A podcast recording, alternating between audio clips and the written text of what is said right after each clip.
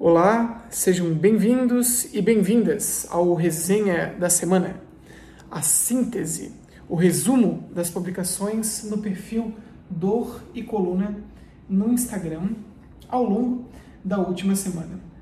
Me chamo Leonardo Ávila, sou doutorando em neurociências, estudioso e clínico da dor, e o título do artigo destrinchado, ou melhor, essa semana é uma condição especial dos artigos destrinchados ao longo da semana são alicerçados pelo Pen Picture. Porém, o artigo que norteará esse áudio e vídeo, dependendo da plataforma que você estiver ouvindo, chama-se Meet Pen Picture, ou seja, conheça a dor desenhada, pintada, retratada. Então vamos lá. Uma imagem pode dizer muito mais do que mil palavras. Essa é a fundamentação do Pen Picture.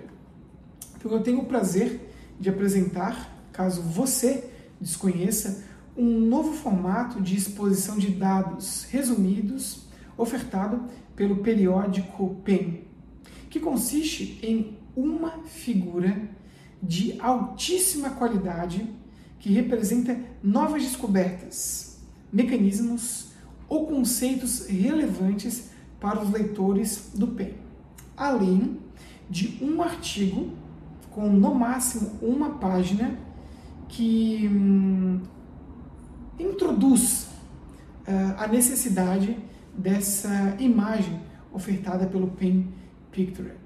Então, na verdade, este formado, é, apropri apropriadamente denominado, como disse anteriormente, Pen Picture, Pictured tem como objetivo visualizar um processo importante ou um conceito na dor ou cronicidade da dor, de uma forma simplificada, que pode ser facilmente compreendida pela ampla, pela ampla variedade de leitores que consomem este periódico, seja um clínico, um cientista, um pesquisador ou um curioso uh, na área. Gráficos e imagens publicados nessa edição, uh, nesse projeto em especial, servem como uma visão geral pictórica, ou seja, representada visualmente ou por imagens facilmente acessíveis, que podem e devem ser baixadas, ou seja, efetuar o download e utilizadas em apresentações científicas e educacionais ou educacionais.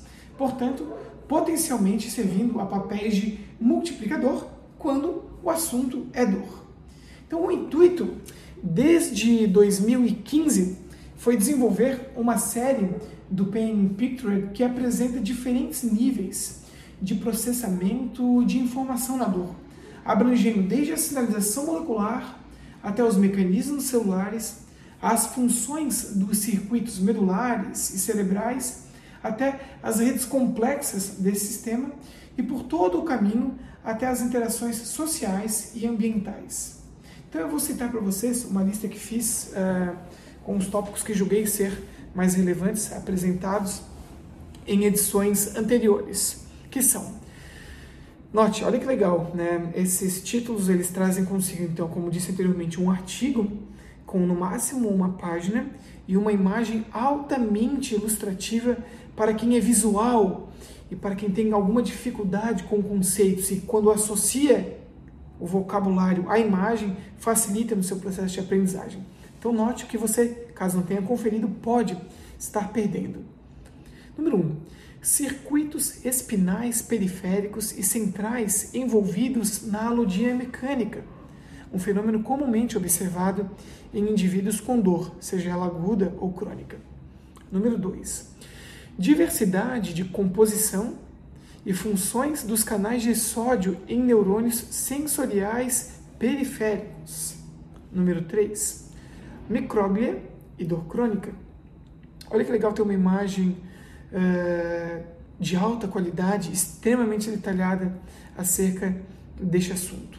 Número 4 Revisão do modelo de medo e evitação. Esse aqui foi em 2016, proposto pelo Vlay. A epidemiologia da dor crônica.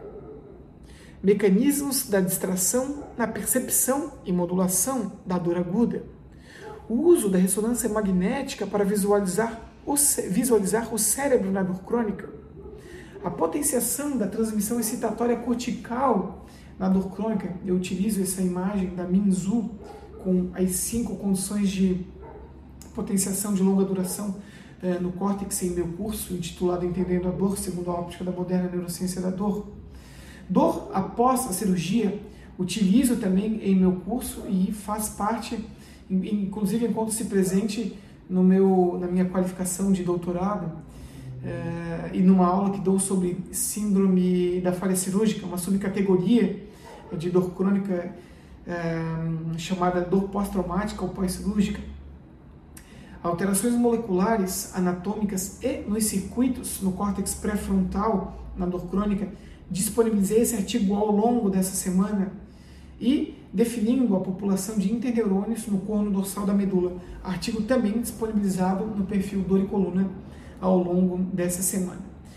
Então, desde é, de a sua criação, caso eu não esteja enganado, eu fiz uma busca é, no, no PEN, eu encontrei então 18 uh, eh, imagens com uma página também autoexplicativa disponíveis. Inclusive vou ofertar essa imagem no grupo, uh, todos esses materiais no grupo Dor e Coluna no Telegram. Então, existem 18 conteúdos é, sintetizados em imagem com apenas uma página textual, caso você tenha interesse em aprofundar seu conhecimento no vasto campo da neurociência da dor.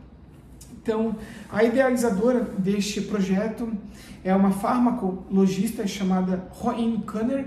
Ela é indiana e atua é, na Alemanha. Tá? E a linha de pesquisa, né, a linha de estudos dela é voltada aos mecanismos uh, moleculares subjacentes à experiência de dor crônica.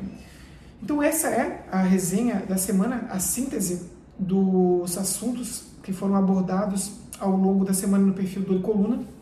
Essa semana, em especial, eu busquei trazer a vocês uma nova fonte de estudo haja visto que frequentemente sou é, questionado por diversas colegas da saúde por onde começar meu estudo. Então, para quem talvez tenha alguma dificuldade apenas com o corpo textual, tendo a questão da imagem pode facilitar o processo de aprendizagem. Então, caso você julgue esse conteúdo relevante para você e ou seus pares, peço que compartilhe. O quanto mais colegas eh, tocarmos, é, melhor, né? acredito que será é, a mudança no entendimento da dor alicerçada pela moderna neurociência da dor. Por quê? Porque as revoluções elas são silenciosas. Então aqui fica o meu agradecimento e até a próxima semana. Enquanto isso, acompanhe as publicações diárias no perfil Dor e Coluna no Instagram. Muito obrigado e até a próxima.